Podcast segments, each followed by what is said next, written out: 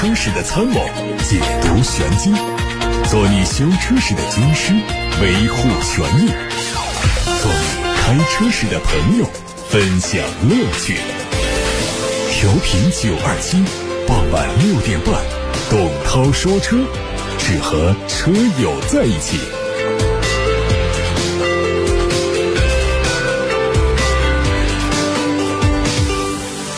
各位晚上好，我是董涛，欢迎听董涛说车。首先关注汽车资讯，稍后回答大家的选车用车提问。提问的通道有两个：八六八六六六六六，还有董涛说车的微信公众号。公安部新修订的机动车登记规定将会从五月一号起正式实施，推出五项便利机动车登记新措施：私家车新车上牌免查验，小客车登记全国一证通办，车辆信息变更跨省通办，申请资料和档案电子化，部门信息联网共享核查。其中，在十个城市试点开通国产小客车注册登记生产企业预查验，新车出厂时查验车辆，生产企业。和公安交管部门共享车辆信息，群众办理注册登记的时候，免交验机动车。积极推动互联网登记服务新模式，实现网上售车、网上选号、网上登记。在试点的基础上，全国逐步推行。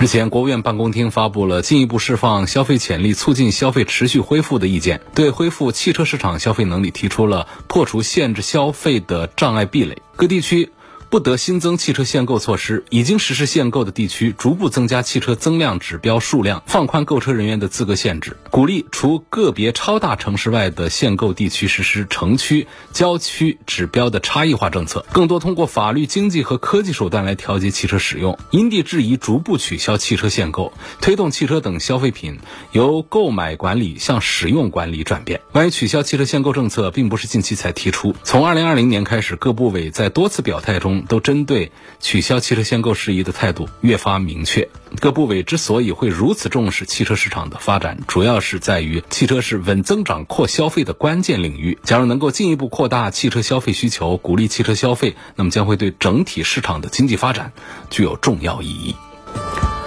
东风本田的 E。NS 一正式上市了，四款车型的补贴后价格区间十七万五到二十一万八。这个车的定位是小型纯电动车，全新的封闭式格栅搭配狭长的大灯组，中央的本田 logo 还增加了一个点亮的效果。这个细节会成为今后 EN 系列的全新标志。车身的侧面用的是非常硬朗的线条，相比前脸的未来感来说呢，还是相对传统。尾部设计非常的简洁干练，全新的 Honda 标志取代了 H 标。内饰一改本田车型的传统思路，中控台上取消了大量的物理按键，配十点二五英寸的全液晶仪表，还有十五点二英寸的中控大屏，内置了三点零版本的本田智导互联系统，提供 AI 语音助理、车家互联、OTA 升级等功能。动力方面用的是一百三十四千瓦或者是一百五十千瓦的前置电机，有三元锂电池组，CLTC 工况下的续航里程分别是四百二十公里和五百一十公里。大众官方消息，新款的速腾可能在今年六月份上市了。作为中期改款，外观内饰都有不小的变化。前脸换成了更大面积的格栅，整体造型更加接近新款的帕萨特。尾灯造型和现款基本一致，雾灯改成了贯穿式。内饰最大变化是换上全新的十二英寸悬浮式中控屏。动力除了继续用 1.2T、1.4T 之外呢，还会第一次用上 1.5T。这台发动机是采用了可变涡轮截面的技术，不仅可以保证更快的动力响应，还可以明显的提升燃油经济性。Smart 精灵一正式开启了预售，两款配置车型的。官方补贴之后，售价是十九万到二十三万元。这是 Smart 品牌电气化转型之后推出的第一款量产车，在它的身上已经再看不到以往 Smart 车型的影子了。前脸用的是封闭的设计，有贯穿式的 LED 日间行车灯，还有两侧的大灯组形成了一体化的造型。侧面配的是隐藏式的门把手和无框车门，尾灯同样是贯穿的设计。内饰方面有一个一点三平方的超大尺寸的沉浸式的天幕，配十英寸的抬头显示和十二点八英寸的悬浮式的中控大屏。动力方面用的是六十六千瓦时的三元锂电池，它的续航里程是五百三十五公里或者是五百六十公里。这车的官方预订通道已经开启了，用户可以登录到 Smart 汽车 APP 或者 Smart 汽车小程序做预订，一箱金是人民币五百元。上汽荣威曝光了全新的第三代 RX 五的整车渲染图之后呢，又发布了。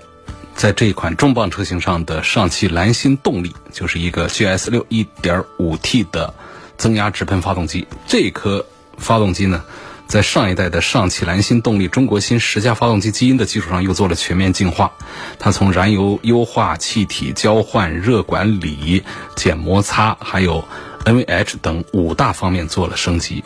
有三百牛的最大扭矩，有一百八十八匹的最大马力，这些数字它是同级别 1.5T 发动机当中当之无愧的佼佼者。尤其是在 NVH 的优化上，上汽蓝芯动力的这个 1.5T 发动机的全球团队都下足了功夫，通过很多手段降低了它的噪音。好，我们接下来要开始回答大家的选车用车问题。有位网友在“董涛说车”的微信公众号后台问说：“我想换一个七座的 MPV 啊，想问一下，现代这个库斯图能不能买呀？”买的话质量怎么样啊？我该买它 1.5T 的呢，还是该买它 2.0T 的？我首先肯定这个现代的库斯图呢，性价比是做的挺不错的。在合资车里面，你很少看到说一个五米长的一个大 MPV 呀，价格就在二十万以下，有的地方还有一些优惠，就十六万多就起步了，最贵的卖到二十一万多。但为什么它就一直卖不动呢？我们刷一下库斯图的销量数据看呢，元月份的时候呢还凑合，还过得去。应该是两千三千台的样子，但是到二月份、三月份呢，就是几百台，就超不过一千台。我们说一个车，如果说全国的销量一个月超不过一千台的话呢，对于厂家来说，搞不好就会成为一颗弃子，那就是给厂家是拖后腿的，搞不好就是亏损的。一般来说，得有个五千台左右的销量呢。这一款车型才是给厂家带来利益的一个车型。如果说它能够过万的话呢，那厂家是当做一个掌心宝的这种地位了。那如果说过两万，现在过两万月销的产品是大有车在呀，那这就是爆款。很少有说厂家有信心说拿出一款车就可以过两万的，都需要市场的培育啊，都需要这个品牌的强大的号召力啊。才能够做到。我们现在的这个传统的车企当中，包括我们的自主品牌的车企当中，包括我们合资车企当中，少数厂家呢会手上有几款这样的爆款产品，月销量能够超过两万。但是绝大多数销量都超不过一万，都是几千台。说能够有个五千台左右的话，其实这个厂家已经就会比较满意了，起码亏不到哪儿去了，都还可以了。但是说如果不超过一千台的话，这样的产品就比较可怜。那么现在的库斯图呢，我们说尺寸在那儿啊，配置是不错的。我们把这个 1.5T 的放一边上不说，大家说 MPV 用 1.5T 发动机小了，确实好像是小了点，但实际上开起来呢，这样的车也不是说是像小钢炮要讲速度的，这个只要能移动，要的是空间宽敞、配置高昂、舒服、有商务的气质，或者说有家用的这个特征，那这就可以买。所以这个 1.5T 在库斯图上，这不是它一缺点啊，它本身马力条挺大的，开起来它是能够动的就行。它关键点在哪儿？其实就是。北京现代在我们车主当中号召力它出现了变化，就是它的品牌下的车很难卖二十万以上的产品了。就大家做一个代步用车的时候呢，想到它是可以，但我要做一个商务的 MPV 来选车，我选这个现代库斯图，那搞不好我可能选一个广汽传祺 M 八，是不是性价比更好一些？M 八实际上在销量上可以体现出是很受欢迎、是很成功的一个产品。库斯图啊，其实车是好车，配置不错，性价比很高，价格真不贵。但是呢，打开整个。北京现代的产品矩阵的话呢，你发现它的高价位的产品基本上都卖不大动。像这个途胜 L 呢，还有个三四千台的一个销量，还行。X 三五还有个三四千台的销量，那别的好像都不怎么样。所以就会成为一个大家来选一个性价比高的一个代步用车的时候可以。但是我要想选一款品牌和车型都比较有面子的一个车来做商务 MPV 的话。通常都不大会考虑，像包括福特车呀、那现代车啊，都不大会考虑了。这个时候，我们要么就是看两个本田。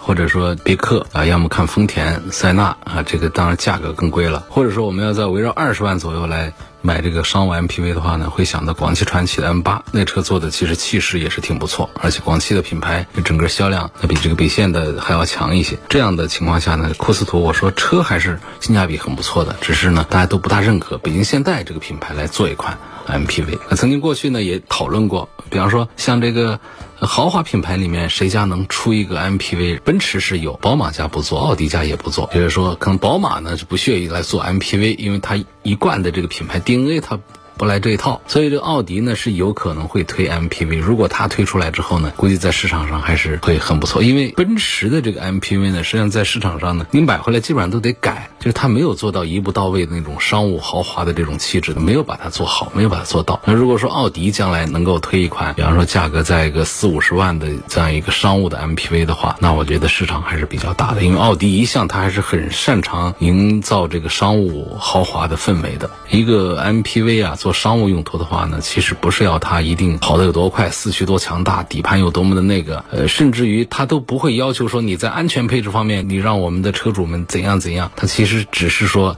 这个车子要做的内部的空间宽敞、配置啊、装饰啊各方面很豪华上档次的话，那这个车做商务 MPV，大家就有很多人会选择它。为什么说别克 GL 八这么多年在市场上，有谁说我在二三十万我能够干掉 GL 八来超越它？这个就很难办。实际上就是别克它它在非豪华品牌当中，它其实很擅长于来营造车内的氛围感的。你看这个 GL 八，从老款的说简陋归简陋，但坐进去还是觉得这是有档次的一个商务车。到了新款是更加擅长于来做颜色的、材料的搭配以及造型方面一些变化。所以呢，这是做商务车的话呢，一个就是品牌方面，第二个呢就是在豪华感这些方面。有位谢先生说，希望从安全性、性价比方面推荐一下适合上下班代个步的两厢汽油车，女士开，落地价在十二万元左右。这个推荐其实还是有点难，因为两厢的这种。女士开的代步车呢，我们往往会想到飞度啊、这 Polo 这样为代表的这种小两厢，但是实际上你落地十二万呢，就有点不划算。他们要不了这么贵，买他们顶配是划不来。然后呢，再就是在落地十二万的这样价位当中呢，就是卖的比较好的，往往都是一些三厢车，因为两厢车是不好卖，不好卖，厂家一般都不做了。现在在做的呢，围绕着这个十二万左右价位的，能想到一个什么大众的高尔夫，这是一个大品牌，是个大车型，大车型不是大型车，就是这个车。型它销量比较大，我们叫它一个比较大众化的一个车型，不是小众化的一个车型。但是这高尔夫呢，我平时在节目推的很少，它不像过去的高尔夫，各方面就觉得很平衡。就这个高尔夫呢，因为现在我们国家对于环保方面要求特别的严格，高尔夫它没有办法来做插混呐这样的一些动力的情况下，它就一个劲儿的把这个排量往下调，调一点二 T 啊，一点四 T，这样导致呢这个动力上都做的比较弱一点。这也就算了，但问题是，你像它的低配车型都是七速的干式的双离合。这也是为了应对咱们国家对于车企的能源环保方面一些积分管理，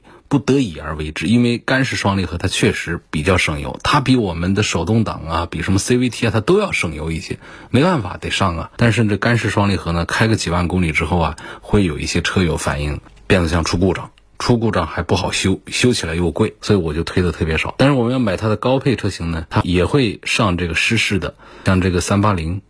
三八零二点零 T 的动力七速的湿式，我花二十万我买一高尔夫，我跟别人十一万买的高尔夫长一样一样的，那谁买？所以这也不好推荐啊，不好买。然后像这个福特也有车，福特福克斯，这一说大家都知道啊，就比较擅长做两厢的。但实际上呢，很多人买福克斯也就还是去买它三厢。包括福克斯现在因为推新产品推的慢呢，这车子卖的也不大好。那么我们说它这个两厢的车呢，福克斯它买怎么样啊？推不推啊？三缸。买吗？一点五 T 的三缸发动机，二零二一款的两厢的福克斯，是不是也不好推荐？所以呢，其实这个十二万来买一个两厢的燃油车，这是比较难办的事儿。我们说十万以内，这个其实就好推，都有；或者说十二万，我们来买这个三厢车，那就太多了啊！销量王，像轩逸呀，到卡罗拉呀，到思域啊这样的这一系列的，就包括我们自主品牌的一大堆。但是大家就其实是很少再来尝试做两厢车，因为两厢车不好卖，厂家就不做。三厢车好卖，就生产三厢车，所以谢先生这可能选择的余地不大。也许有车我没想到的啊，但是确实这个空间很小。